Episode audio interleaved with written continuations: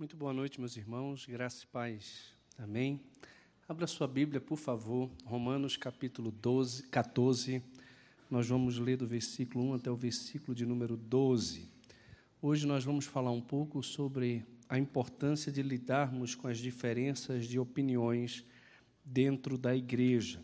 O apóstolo Paulo, em Romanos capítulo 13, vinha falando sobre a importância de nós nos amarmos uns aos outros para cumprirmos a lei de Cristo, e agora ele vem falar sobre a aplicação desse amor nos nossos relacionamentos dentro da igreja, e ele vai desenvolver isso no capítulo 14, passando pelo capítulo 15, e hoje nós vamos olhar um pouco então para esse texto tão importante para a vida da igreja.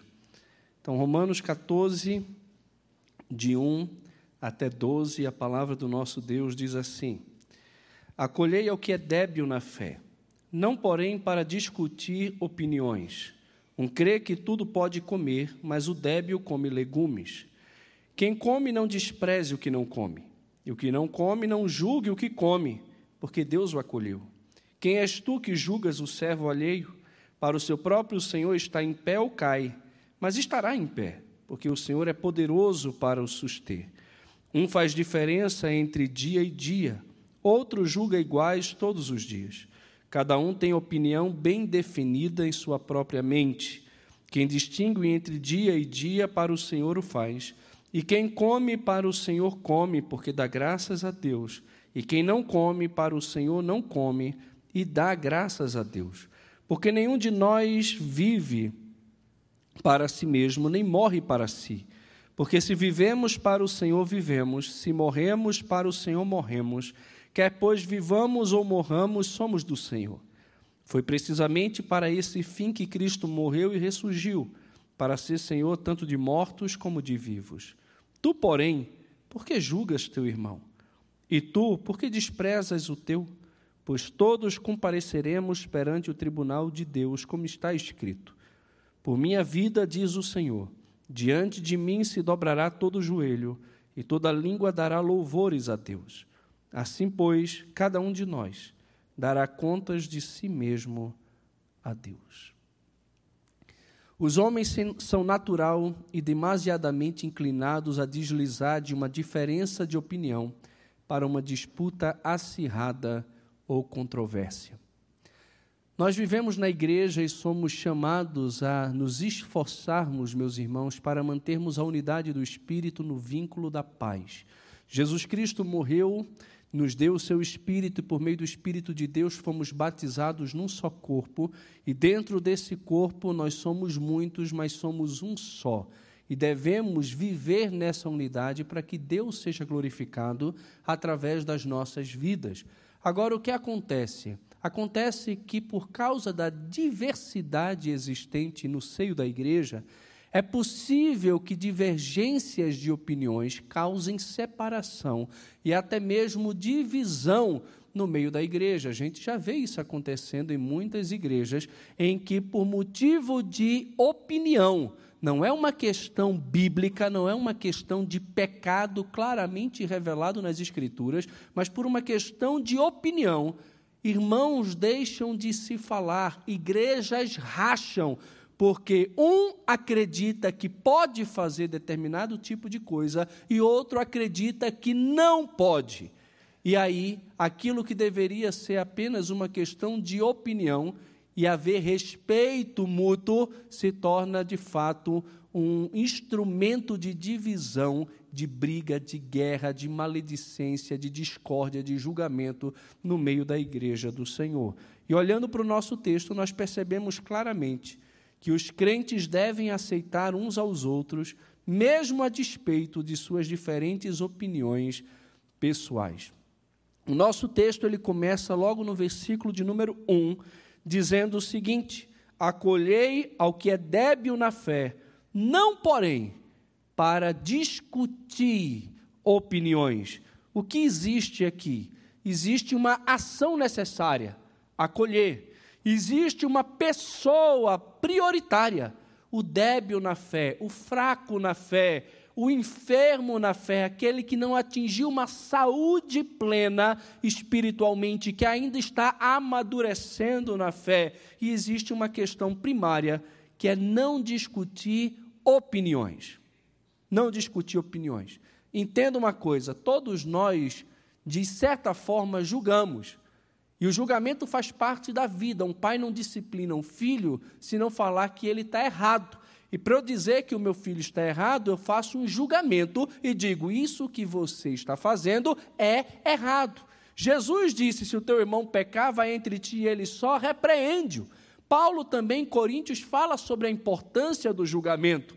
Jesus, falando sobre julgamento, disse: Hipócrita, tira primeiro a trave do teu olho para poder ver claramente e assim tirar o cisco que está no olho do seu irmão. Jesus não disse: Deixa o seu irmão com cisco. Jesus disse: Primeiro avalie a sua própria vida, cuide de você mesmo, tenha uma visão correta a respeito de si, dos seus pecados, se confronte biblicamente e então vá e ajude o seu irmão na deficiência dele. Nós julgamos. Agora, existem questões que são claramente pecados e outras que estão naquela área cinza, em que a consciência de cada um vai acabar sendo árbitro das nossas decisões. E são nessas questões aqui que o apóstolo Paulo, de forma muito sábia, se dirige à igreja e diz o seguinte: não maltrate, não aperreie, como fala o pernambucano, o débil na fé. Não se aproxime dele para poder ficar discutindo opiniões. Tem gente que pega um ponto que não é necessariamente pecado e quer de todo jeito fazer com que o outro pense como ele pensa.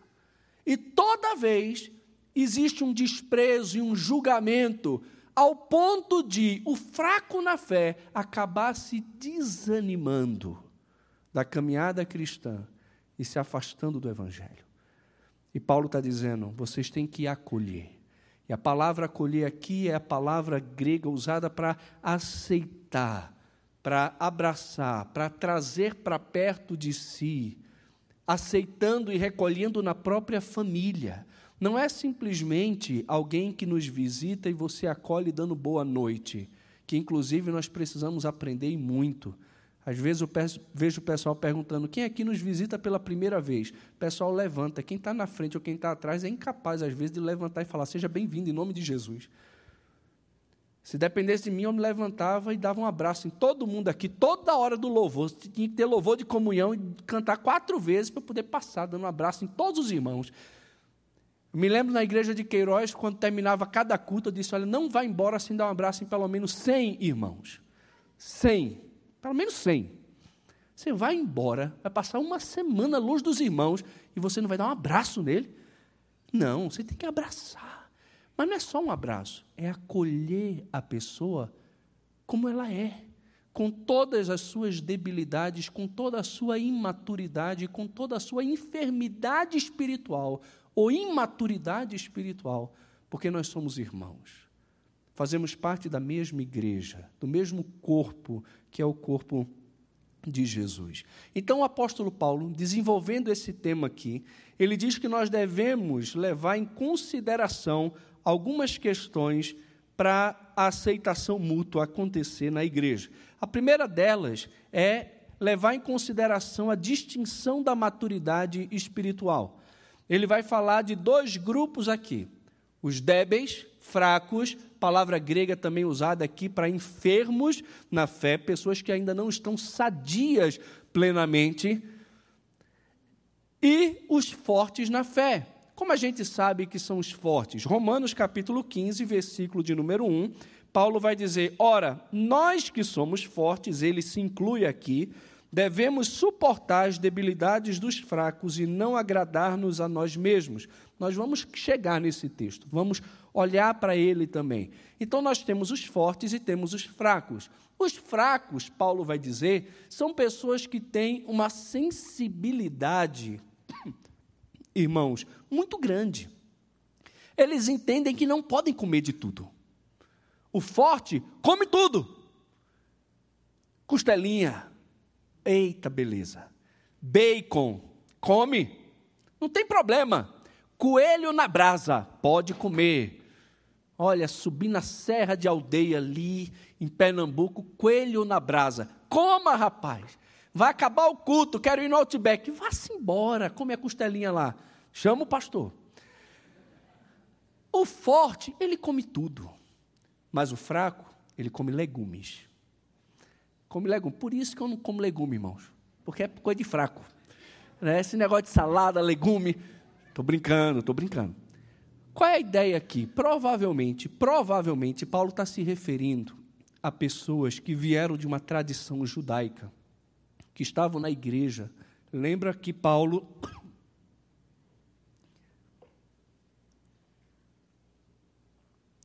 Lembra que Paulo, capítulo 9, 10 e 11, vem falando principalmente com judeus.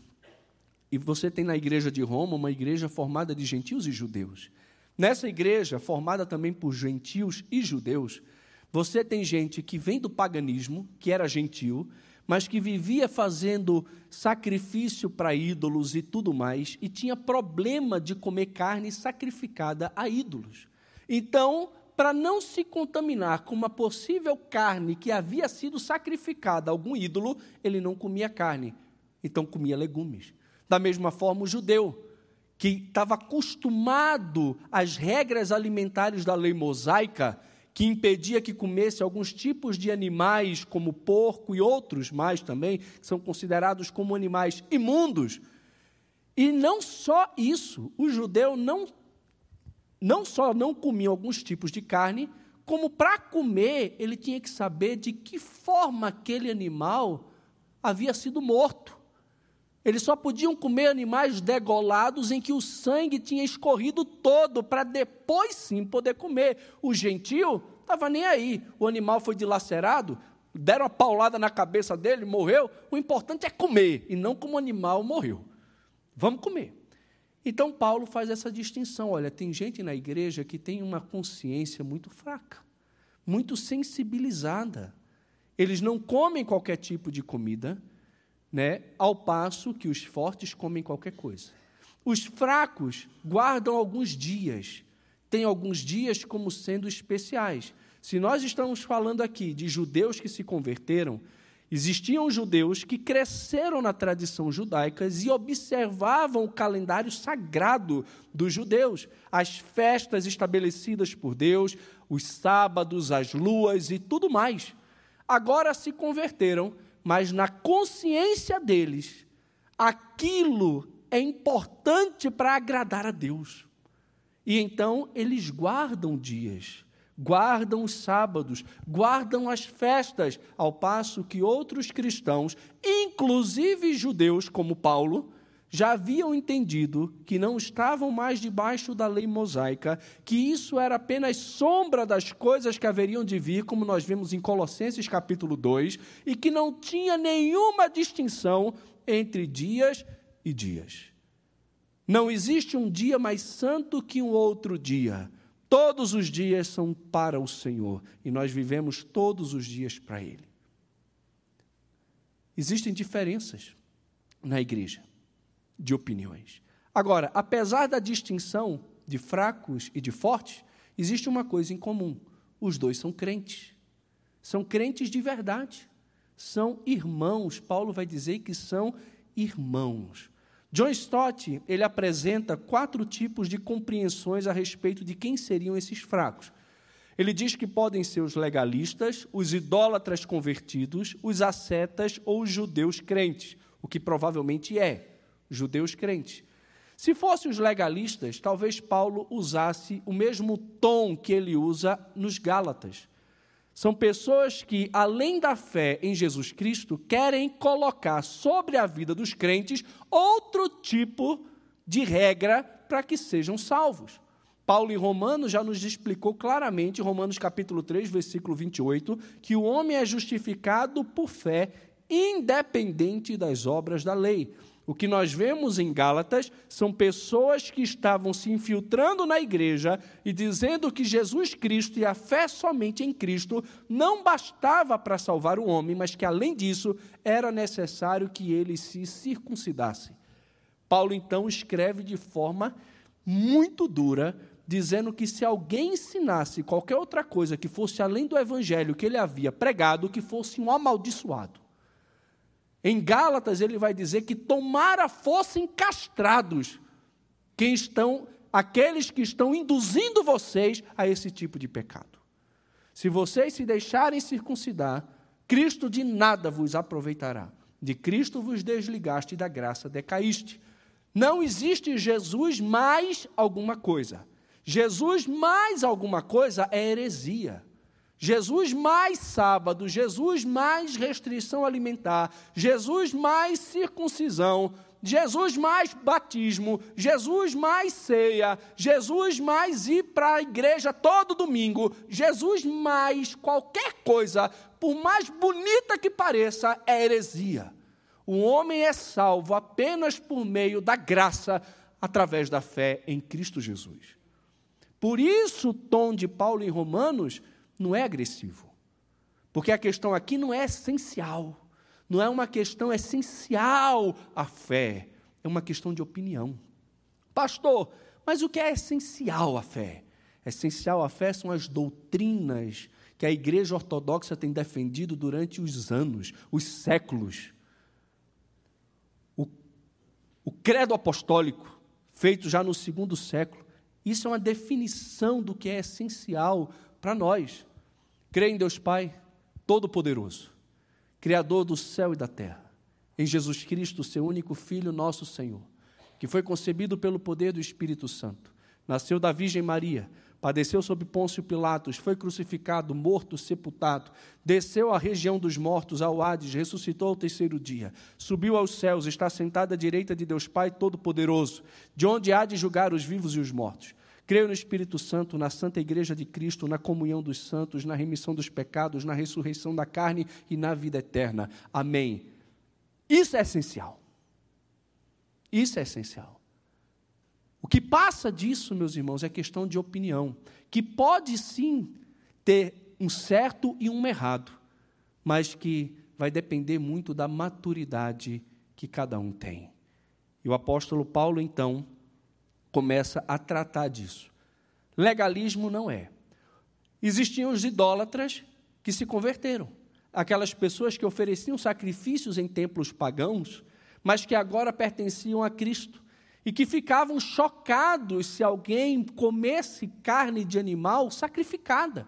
A gente vê isso em 1 Coríntios 8, e Paulo vai desenvolvendo o argumento até o capítulo 10 de 1 Coríntios.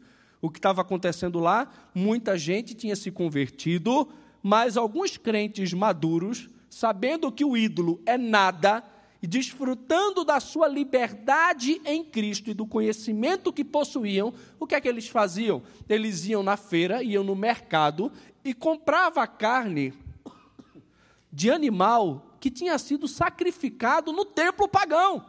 E por quê, meus irmãos? Porque o animal era de primeira, tinha que ser perfeito, e a carne era mais barata, porque vendia-se o resto na feira, mas era um bom resto. Era algo bom, era uma carne de primeira que você pagava preço de carne de segunda. Então o crente maduro, sabendo que o ídolo é coisa nenhuma, ia no mercado e comprava carne mais barata. Só que com isso o que acontecia? Tinha crentes mais fracos na fé, que poderiam imitar a atitude dos crentes mais fortes, sem fazer isso com fé iriam golpear sua própria consciência, iriam pecar. Então, Paulo repreende os crentes maduros na sua liberdade, dizendo que por causa da liberdade deles, os crentes por quem Cristo morreu estavam sofrendo. Mas parece que não é o caso aqui também. Os ascetas, os ascetas são aqueles que dizem: não faça isso, não toque nisso, não vá ali, é, eles acham que quanto mais eles se afastarem das coisas do mundo, mais agradáveis a Deus eles serão, mais aceitos por Deus eles serão. Isso é quase a religião no meio evangélico hoje. Você se converteu? Olha, deixa eu te falar uma coisa: crente não faz isso, crente não faz isso, crente não faz isso, crente não, não, não, não e não. É a religião do não. Quando na verdade existe muito sim, sim, sim, sim, sim, sim. Mas o asceta diz: não toque, não prove, não vá. E eles acham que fazendo isso eles estão agradando a Deus. Mas de acordo com Paulo, isso aí não tem poder nenhum contra a sensualidade. Colossenses capítulo 2. Ou pode se tratar realmente de judeus crentes, que é o que parece estar acontecendo aqui. João Calvino diz o seguinte: Paulo quis dizer simplesmente que os fracos não devem ser molestados com discussões desgastantes. Por isso é bom nos lembrarmos das hipóteses das quais ele então passa a tratar. Ainda quanto muitos dos judeus se achavam presos às sombras da lei, eles estavam, o apóstolo admite, errados em proceder assim. Não obstante, ele solicita que fossem perdoados por algum tempo, pois pressioná-los com demasiada severidade poderia equivaler o desfibramento de sua fé. Da mesma forma, meus irmãos, tem gente que se converte que tem todo um passado lá atrás, que Paulo, em Romanos capítulo 6, vai dizer que eles serviam a outro Senhor e que agora passaram a servir a Jesus Cristo, a graça para a vida eterna, mas eles foram inseridos dentro de uma molde, um modelo de doutrina. E para que esse modelo possa nos formar, isso é necessário tempo. É necessário tempo para que alguém que saiu do mundo ou de uma cultura ou de uma religião e vem para o cristianismo, é necessário tempo para que ele possa ir se amoldando ao Evangelho e Cristo possa aparecer na vida dele. Exige tempo. Não é sábio alguém que se converte e vem para a igreja e começa a deixar várias coisas lá para trás da antiga vida dele. Aí chega você, um crente maduro, e diz: Mas não tem problema, você pode fazer, não é pecado. Mas para ele é. Porque aquilo que ele está fazendo agora não procede de fé. Então, Paulo deixa claro aqui: existe uma distinção entre o nível de maturidade espiritual dentro da igreja. Na igreja, meus irmãos, os mais fortes têm a responsabilidade de acolher os mais fracos. Tem. Então, se você se considera forte, que pode comer de tudo, que todo dia é santo e é para Deus, então acolham aqueles que acham que não pode comer legumes, que não pode comer carne, tem que comer legumes. Tem que guardar alguns dias, porque esses são especiais. Tenha paciência. Tenha paciência para que eles também cresçam na fé. A gente vai conversar um pouco mais sobre isso. Segundo lugar, a gente vê que a aceitação mútua dos crentes leva em consideração a compreensão da eleição divinal. Existe uma distinção na maturidade espiritual e existe também a compreensão de que Deus os escolheu. Deus escolheu, meus irmãos, a todos os crentes. O versículo de número 3 diz o seguinte: Quem come, não despreze o que não come. E o que não come, não julgue o que come. Por quê? Qual a razão disso? Porque Deus o acolheu. Quem és tu que julga o servo alheio? Para o seu próprio Senhor está em pé ou cai, mas estará em pé, porque o Senhor é poderoso para o suster. Olha o versículo 6. Quem distingue entre dia e dia para o Senhor o faz, e quem come para o Senhor come porque dá graças a Deus. E quem não come para o Senhor não come e dá graças a Deus, porque nenhum de nós vive para si mesmo nem morre para si. Porque se vivemos para o Senhor, vivemos, se morremos para o Senhor, morremos. Quer pois vivamos ou morramos, somos do Senhor. Foi precisamente para esse fim que Cristo morreu e ressurgiu para ser Senhor, tanto de mortos como também de vivos. Então, o que nós vemos aqui que Deus acolheu. Acolheu quem? Os fortes e os fracos. E por essa razão é necessário que não haja o quê? Desprezo e nem julgamento. Aquele que sabe pelas escrituras que tudo é lícito, que tudo é apropriado, esse não pode desprezar aquele que é sensível e acha que é pecado. A gente está falando aqui de carne, né? Está falando aqui de comida, está falando aqui de dias. Mas vamos trazer para os nossos dias, vamos trazer para a nossa realidade, tentar encaixar mais um pouco. É pecado comer balinha de São Cosme e Damião? Tem festa na sua igreja, na sua igreja não, na sua escola, na escola do seu filho. E todo mundo agora vai dançar quadrilha. Chega a sua filhinha e quer dançar quadrilha na escola. E aí, crente pode dançar quadrilha ou não? E agora, José? Você se converteu, no teu carro pode ter playlist lá no Spotify de música secular, é só música de crente. Crente ouve música secular ou só ouve música evangélica? Pode ouvir música secular? Como é que é isso? Pode ou não pode? Crente pode beber? Ou não pode beber? Crente toma um vinhozinho? Uma cerveja? O crente não faz isso. Não pode. Começou a pegar, né? As questões aqui. Enquanto estava mexendo com carne, sacrificada, está todo mundo concordando, está tudo certo. Quando mexe na nossa realidade, e aí, agora? Como é que a gente lida com isso? Porque deve ter gente aqui que diz: não, não tem problema beber. E tem outro que vai dizer: é pecado. Não pode. E por que não? Aí eu não sei. Tem pastores, amigo meu, que diz que beber é pecado. E eu penso, meu Deus, mas ele não tem a Bíblia. Mas por quê? O pai era alcoólatra. Ele viu a desgraça do efeito do álcool na vida da família. E mesmo que a Bíblia não proíba, na cabeça dele, aquilo é errado. E a tendência é o quê? Que o forte, que não vê problema nas coisas, ele comece a desprezar aquele que é sensível. E o que é sensível, mais fraco, ele olha o forte na sua liberdade e o julga como sendo carnal, como sendo um crente liberal, porque a vida dele não tem regra.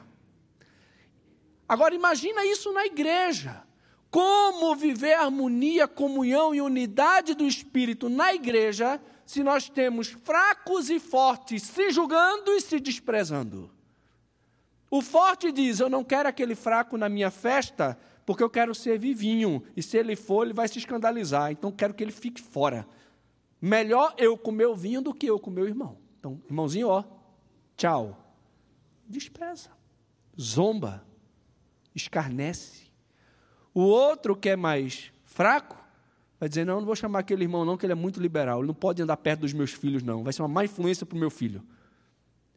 E descarta o outro irmão na liberdade dele.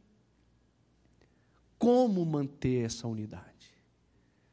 Paulo vai dizer: entenda o seguinte: Deus acolheu o fraco, Deus acolheu o forte.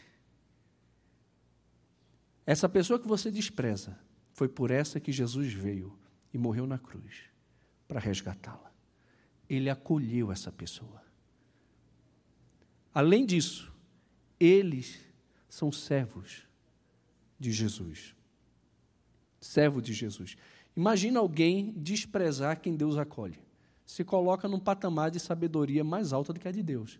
Porque Deus está dizendo, ele é precioso para mim e eu quero. Outro está dizendo, Senhor, ele não presta, pode desprezá-lo. Tira ele daí. Porque o Senhor não sabe o que está fazendo. Eu sei o que é melhor. A melhor é desprezar. Deus está dizendo, não, eu acolhi. Ele é meu. Ele é meu filho. E não só meu filho, ele também é meu servo. Deus é o Senhor de todos os crentes. E a gente percebe o que aqui, meus irmãos? Que a questão principal que Paulo vem tratar está muito mais ligada à motivação do que à própria ação em si. O desejo do verdadeiro crente é agradar a Deus por meio de sua vida. O crente vive para o Senhor, morre para o Senhor e come para o Senhor. É isso que o crente faz. A questão não é se eu posso comer ou beber.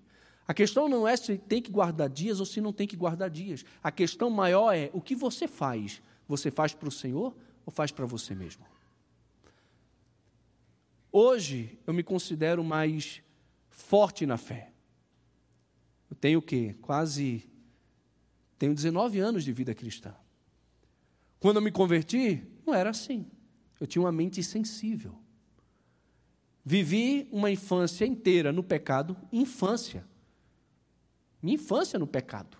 Adolescência no pecado. Me converti quando eu tinha 17 anos. Mas quando eu me converti, eu falei: crente não ouve música do mundo. Então, os CDs que eu tenho do mundo, eu posso quebrar. Quebrei. Pronto, porque crente não ouve música do mundo. Crente não bebe. Não bebe. Crente de rocha de verdade, bebe não. Se o cara bebe, não deve ser crente. Estou falando de mim. Eu julgava quem bebia e dizia, não é crente. Não é. Não é. Ouve música do mundo, rapaz, é um pezinho no inferno já. Está no inferno, pode ter certeza. Precisa de Jesus. Crente não bebe. Então, se crente não bebe e camarão para mim me lembra cerveja, então de hoje em diante não como mais camarão para não ter que desejar tomar cerveja. E deixei de comer camarão para não ter que beber cerveja, porque crente não bebe. Crente não bebe. Crente não usa corrente. Não usa corrente de ouro, um crucifixo. Isso é coisa de católico, idólatra. Crente não faz isso. E eu tinha uma corrente de ouro. Arranquei a corrente de ouro. Aí pensei, eu vou derreter. Vou fazer um anel. Não, mas peraí, esse ouro está contaminado. Então, nem o ouro presta. Peguei a corrente, tudo ali, joguei no mar em boa viagem.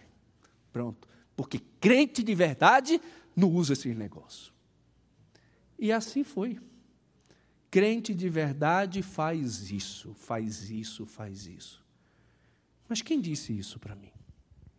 Não foi a Bíblia. Foram os crentes da época com quem eu convivia que me falaram dizendo: crente não faz isso, crente não faz isso, crente não faz isso. Só que com o nível de conhecimento que eu tinha, eu era incapaz de julgar as coisas, de pesar o que me era dito. Então, para agradar a Deus, eu fiz tudo aquilo. E louvo o Senhor por ter feito tudo aquilo que fiz. E se voltasse a 17 anos atrás, 19 anos atrás, eu faria tudo de novo. Por quê? Porque o que eu fiz na época, eu fiz com fé. O que eu fiz na época era coerente com a minha consciência, o meu desejo de agradar ao Senhor. Muitos cristãos maduros hoje não fazem o que fazem para agradar a Deus, mas fazem o que fazem usando da liberdade que têm para dar ocasião à sua própria carne. Se o seu desejo, as suas ações não visam agradar a Deus e glorificar a Deus, você está em pecado você está em pecado. Então, para você, meu irmãozinho que está aqui, e você entende que beber é pecado, nunca beba. Está me ouvindo? Se alguém chega para você e diz, mas não é errado, a Bíblia não proíbe, mas na sua consciência é errado, então é errado. Não beba. Agora, se tem um crente que está bebendo, não julgue. Não julgue, porque ele não é seu servo. E você não é senhor dele para ficar julgando a forma como ele vive. Existe um senhor sobre a vida dele, o nome dele é Jesus, não é você. E sabe o que Jesus tá, a Bíblia está dizendo aqui? Que Deus é poderoso para fazer com que esse servo permaneça de pé na presença dele. Deus é poderoso para fazer isso. Todos nós estamos num processo de caminhada cristã e de amadurecimento, todos nós, sem nenhuma exceção. Alguns já estão mais avançados, outros não. Mas cada um deve viver de acordo com a sua própria consciência, com aquilo que acredita. Com um desejo profundo e ardente no coração, latejando constantemente de viver para agradar ao Senhor.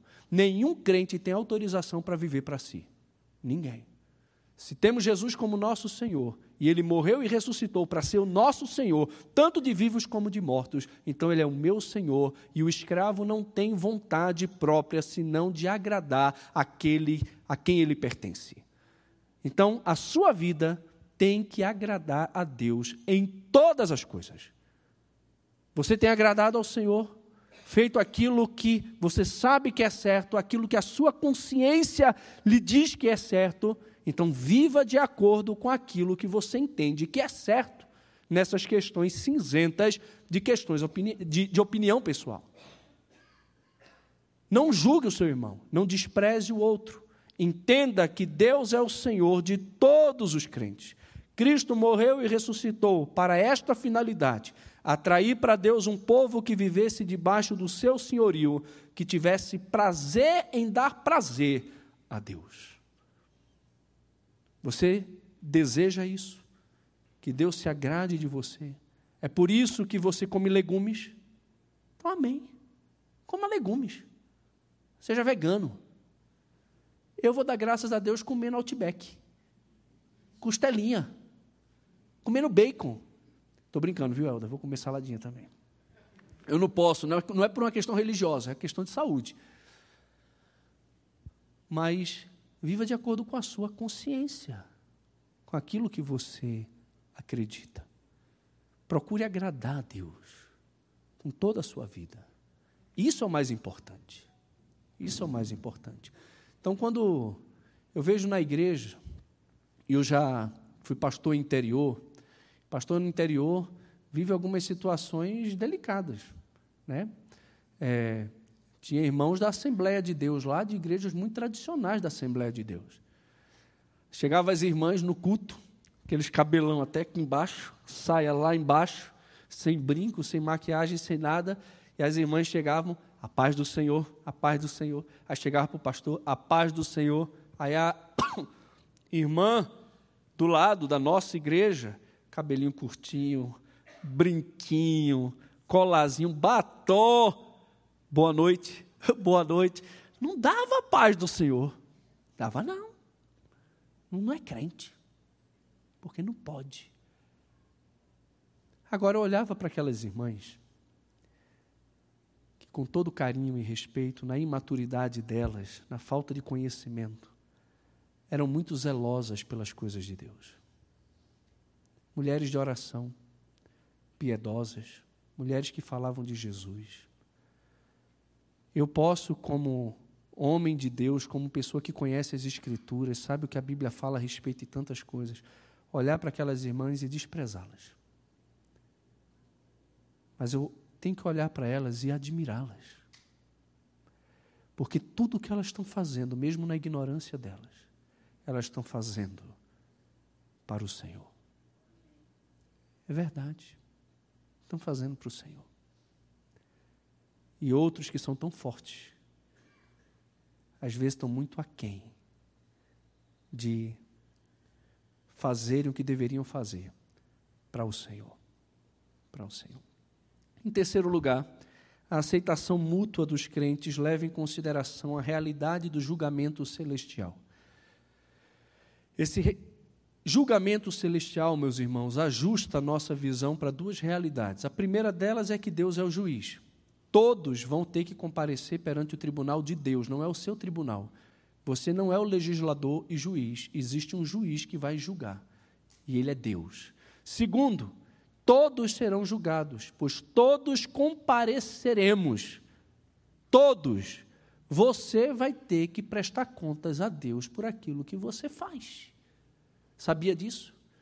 Por isso que Paulo vai dizer em 2 Coríntios capítulo 5 que nós nos esforçamos para ser agradável a Deus, porque importa que todos nós compareçamos perante o tribunal de Cristo para prestarmos contas por aquilo que fizemos de bom ou de mal por meio do nosso corpo, de útil ou de inútil por meio do nosso corpo. Deus vai nos julgar e vai nos julgar a todos. Todos vão ter que prestar contas ao Senhor, porque a Bíblia diz que todo joelho se dobrará, toda língua dará louvores a Deus e todos darão contas de si mesmo, não do outro, ao Senhor. Quando você estiver diante do Senhor, você não vai chegar diante dele e vai dizer: Ah, Deus, mais Fulano. Não, Fulano cuido eu. Eu vou julgá-lo. Estou julgando você agora. Estou julgando as tuas motivações, as tuas ações. Cada um dará conta de si. Então, se você vai dar conta de si, comece a cuidar da sua própria vida. Daquilo que você está fazendo diante de Deus, se você está fazendo e vivendo para a glória de Deus, ou se você está usando da sua liberdade para dar ocasião à carne, sendo tropeço na vida de muita gente, a quem Deus amou e por quem Deus morreu, para resgatar e santificar.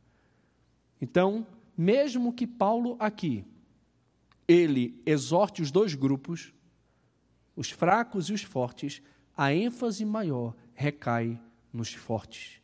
Acolham os débeis na fé. Acolham. Não, porém, para discutir opinião. Não é uma questão de certo e errado, não é uma questão bíblica. É uma questão de opinião sobre comer, sobre dias, sobre questões cinzentas. Não fiquem discutindo opiniões. Não. Não julgue, não despreze, leve em consideração o nível de maturidade espiritual, leve em consideração a eleição divinal e leve em consideração a realidade do julgamento celestial. E no que depender de você, acolha, ame, porque eles têm um Senhor, eles são seus irmãos, eles também serão julgados pelo próprio Senhor, que vai mantê-los firmes até aquele dia, porque é poderoso para isso. Você Cuide de você mesmo nessas questões. É um assunto difícil isso aqui. Complicado. Porque todos nós temos opiniões diferentes sobre muitas coisas. E a tendência natural de todo homem é de julgar e de desprezar. Mas a nossa diversidade não pode nos levar a uma divisão Apesar da diversidade, devemos nos esforçar para manter a unidade, porque Deus nos acolheu, a todos nós. Ele é o nosso Senhor, Senhor de todos nós. Ele julgará a cada um, cada um de nós. A palavra de hoje, meus irmãos, nos estimula e nos incentiva a consagrarmos todo o nosso coração e colocarmos a nossa motivação na pessoa certa, que é Jesus Cristo. Faça tudo para agradá-lo. E vocês que são fortes, tolerem os mais fracos. Vocês que são mais fracos, não julguem os mais fortes. Não julguem. Deixe que Deus faz. Agora, se alguém chegar na igreja e falar, Jesus não é Deus, então está fora, tchau. Tem questões que não são de opiniões, são questões centrais da fé. Na minha, no meu gabinete, já sentei com alguém na minha frente que disse: Pastor, o Espírito Santo não é uma pessoa, ele é uma força de Deus. Ah, é? Pode ir embora. Você não é bem-vindo mais aqui. Como assim? Pode ir embora. Não volte mais aqui. Com essa heresia sua aqui, não. O Espírito Santo é Deus. Terceira pessoa da Trindade. Enviado por Jesus como consolador, que era da mesma essência dele. O Espírito Santo não é uma força, é uma pessoa. É Deus. Se você não crê nisso, você não é bem-vindo aqui. A gente não pensa dessa forma. Ah, porque Jesus Cristo não é Deus, ele é o Filho de Deus. Ele é unigênito de Deus. Ele foi criado. Como é que é? Foi. Você não é bem-vindo aqui, pode ir embora. Nossa, pastor, radical. Radical mesmo. Em questões essenciais à nossa fé, a gente não abre mão. A palavra de Deus, a Bíblia aí não é a palavra de Deus, é um livro qualquer. Ah, é? Pode ir embora. Tchau. Para nós, ela é inspirada, inerrante, infalível, cheia de autoridade, suficiente. Essa é a Bíblia. É nisso que nós acreditamos. Que quando a Bíblia é pregada, Deus fala. Que é a palavra de Deus. Não contém a palavra de Deus, é a palavra de Deus. Então, tem questões, meus irmãos, que são inegociáveis para nós. Tem outras que a gente tem que aprender a lidar com muita sabedoria, com muito amor, com muito discernimento, buscando acima de tudo a unidade no meio da nossa diversidade. Entenda que o seu irmão é mais importante para Deus do que a sua opinião pessoal. Então, tolere o seu irmão. Ame o seu irmão acolha o seu irmão. Não fique julgando e desprezando ele. Deus é honrado e glorificado nessas questões. Então, concluindo, meus irmãos, os crentes não devem se desprezar ou julgar, mas acolher uns aos outros, levando em consideração o fato de que existem cristãos com saúde espiritual distinta que todos nós fomos aceitos por Deus e por isso também somos irmãos, e de que um dia todos nós teremos que prestar contas de nós mesmos a Deus. Isso é você. Então sai daqui com temor e tremor. O que eu estou fazendo, faço para Deus. O que eu faço é para agradar o meu Senhor. O que eu faço, tudo o que eu faço, é para Ele, estou vivendo para Ele, porque isso é mais importante. Você que acha que não tem problema beber vinho, quando bebe, dá graças a Deus. Pode ir para show, crente? Crente vai para show? Depende do show, né? Depende do show. Se for André Bocelli, pode. Se for sertanejo, não pode, porque é mau gosto danado. Não, estou brincando. E aí? Ah, vamos brigar por isso. Crente pode torcer para o Flamengo? Não, não pode, né? Tá vendo? Estou brincando. A gente começa a discutir por bobeira, por muitas coisas pequenas demais. E a gente esquece o preço que foi pago para nos unir num só corpo. Não vamos desprezar o que foi feito pelo nosso Deus, para que estejamos juntos no mesmo corpo, honrando ao Senhor no mesmo espírito, procurando agradá-lo em tudo. Então, você fraco, você forte, viva para agradar a Deus. Viva para agradar a Deus. Vamos orar? Fiquem em pé, por favor, aqueles que puderem. Eu espero que todos possam, né? Porque vocês têm que ir embora. Mas muito bom poder meditar nas Escrituras com os irmãos. Você que nos visita, seja muito bem-vindo. Para nós é uma alegria muito grande ter cada um de vocês aqui. Desejamos que voltem outras vezes. Querido Senhor, muito obrigado pela tua palavra. Peço em nome de Jesus que o Senhor nos abençoe, que o Senhor nos ensine por aquilo que nós meditamos hoje. Ó Deus, e que todos juntos possamos aprender a lidar com essas diferenças de opiniões, levando em consideração a distinção da maturidade espiritual que existe entre nós, mas também a realidade da eleição divinal e do julgamento celestial que virá. Que todos nós, sem nenhuma exceção, possamos viver à altura do conhecimento que temos, mas acima de tudo buscando agradar o Senhor em todas as coisas. Tira de nós, Senhor, a atitude pecaminosa de julgar o nosso irmão e de desprezá-lo por pensar diferente da gente. Nos ajuda a agir como o Senhor agiu o Senhor nos acolheu na tua família, quando estávamos tão distantes de agradar o Senhor por meio da nossa vida. Mas mesmo assim o Senhor nos acolheu. Então nos ajuda a nos acolhermos mutuamente, para que haja no seio da tua igreja, de fato, uma atitude e um comportamento de amor. Essa é a minha oração, no nome de Jesus. Amém. Meus irmãos, que a graça do nosso Senhor Jesus, o amor de Deus, o nosso Pai, a comunhão, o consolo e o poder do Santo Espírito de Deus repouse sobre cada um de nós, até o dia bendito e glorioso, quando estaremos para sempre com nosso Senhor.